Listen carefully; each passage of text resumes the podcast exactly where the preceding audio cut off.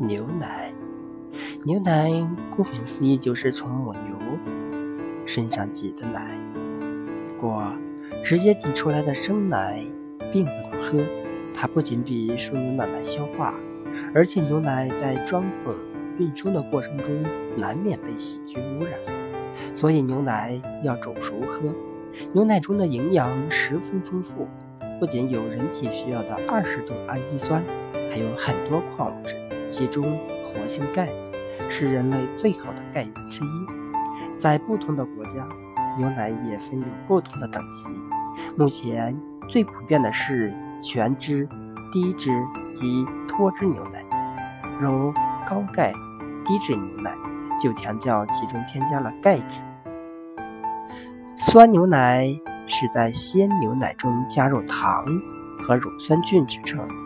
酸牛奶中。有鲜牛奶的营养，经过发酵而更容易被人体吸收。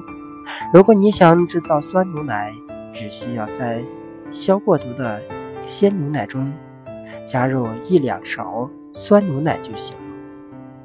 为什么牛奶不能高温煮太久呢？牛奶中有种呈胶体状的蛋白质，当牛奶温度升到六十。